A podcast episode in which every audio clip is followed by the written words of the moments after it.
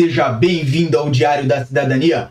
Meu nome é Célio Sauer, eu sou advogado e nós vamos falar sobre despachos do governo que beneficiam brasileiros aqui em Portugal. Então, obviamente, esse assunto é fresquinho, é um assunto que é desse mês, é de agora e eu conto sempre com o seu apoio aqui nesse canal para trazer essas informações, para trazer o máximo de informações possíveis que possam beneficiar as pessoas.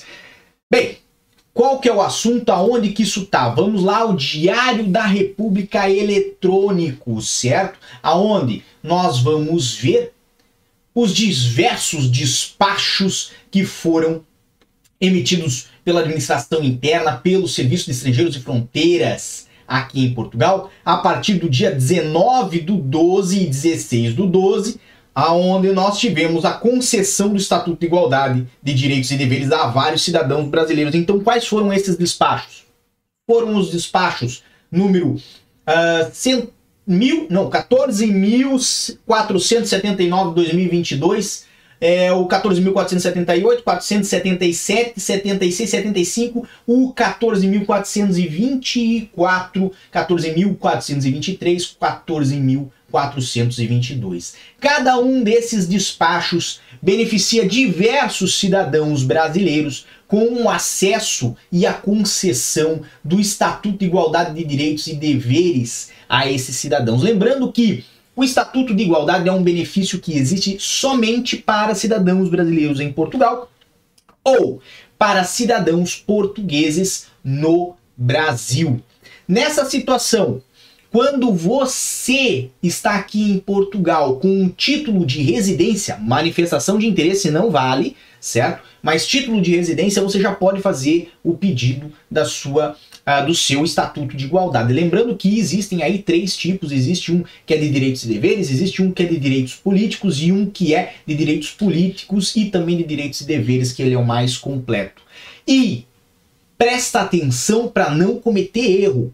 Quando nós falamos do Estatuto de Direitos e Deveres, você pode fazer o pedido imediatamente a partir do momento da primeira residência. Ou seja, José fez a primeira residência hoje, no dia 1 de janeiro de 2023. E ele tem o, a possibilidade de fazer o pedido do Estatuto de Igualdade de Direitos e Deveres no CEF já a partir do momento da concessão da primeira residência, tá bom? Dei aqui uma data fictícia, lógico, porque hoje ainda é dia 30 de dezembro, mas tornou tudo mais simples. O que importa? O que importa é que no caso de quem vai fazer o Estatuto de Direitos Políticos, tem que ter um pouquinho mais de atenção, por quê? Porque o Estatuto de Direitos Políticos ele depende de três anos de residência legal em Portugal. Ou seja, ele não pode ser feito imediatamente. Na mesma suposição do dia 1 de janeiro de 2023, nós poderíamos fazer esse pedido somente a partir de 1 de janeiro de 2026, certo? Então essa é a diferença aí do prazo para concessão do Estatuto de Direitos Políticos em relação ao Estatuto de Direitos e Deveres. E aqui na tela, obviamente, nós temos então acesso a esses vários documentos, a essas várias listas. Lembrando que você pode ver o documento original se entrar aqui no site do DRE, você vai fazer o download de um PDF e o PDF vai ter o número de o número não, o nome de diversas pessoas. Lembrando que nestes casos aqui, tá? O Estatuto de Igualdade, ele é concedido pela validade do título de residência e ele só se mantém válido enquanto você estiver com a residência portuguesa válida, tá bom? Tem que ter residência legal.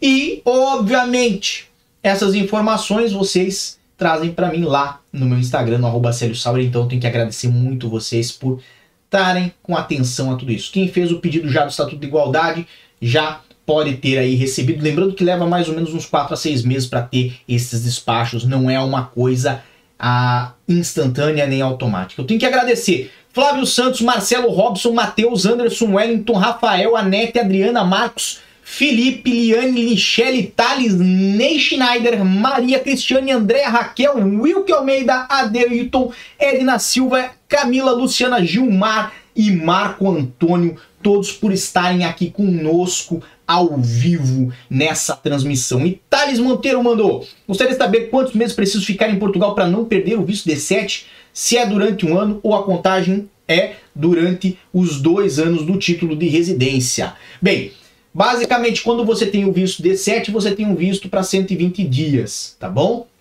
Esse visto, ele permite duas entradas em Portugal e depois ele é convertido no dia do agendamento do CEF para um título de residência. O título de residência tem uma regra universal quando nós falamos do visto D7, do visto D2 e de vários outros casos aí que se assemelham, que se tratam, por exemplo, do cidadão brasileiro, tá bom? Que é seis meses seguidos ou oito interpolado de ausência na validade do título. O que, que significa? Se o título for de dois anos, você pode sair por seis meses seguidos ou oito, né? Indo e voltando, indo e voltando, vai fazer a somatória dentro desses dois anos. Não ultrapassou oito meses fora de Portugal, você consegue manter o seu título de residência. Se nós falamos de um prazo de residência de três anos, falando de novo de residência temporária, o prazo ainda é o mesmo. Então você tem que permanecer mais tempo dentro de Portugal. Tente não ultrapassar esses limites, por quê? Porque é isso o que é levado em conta para você chegar na residência permanente, essa sim, com a validade de 5 anos.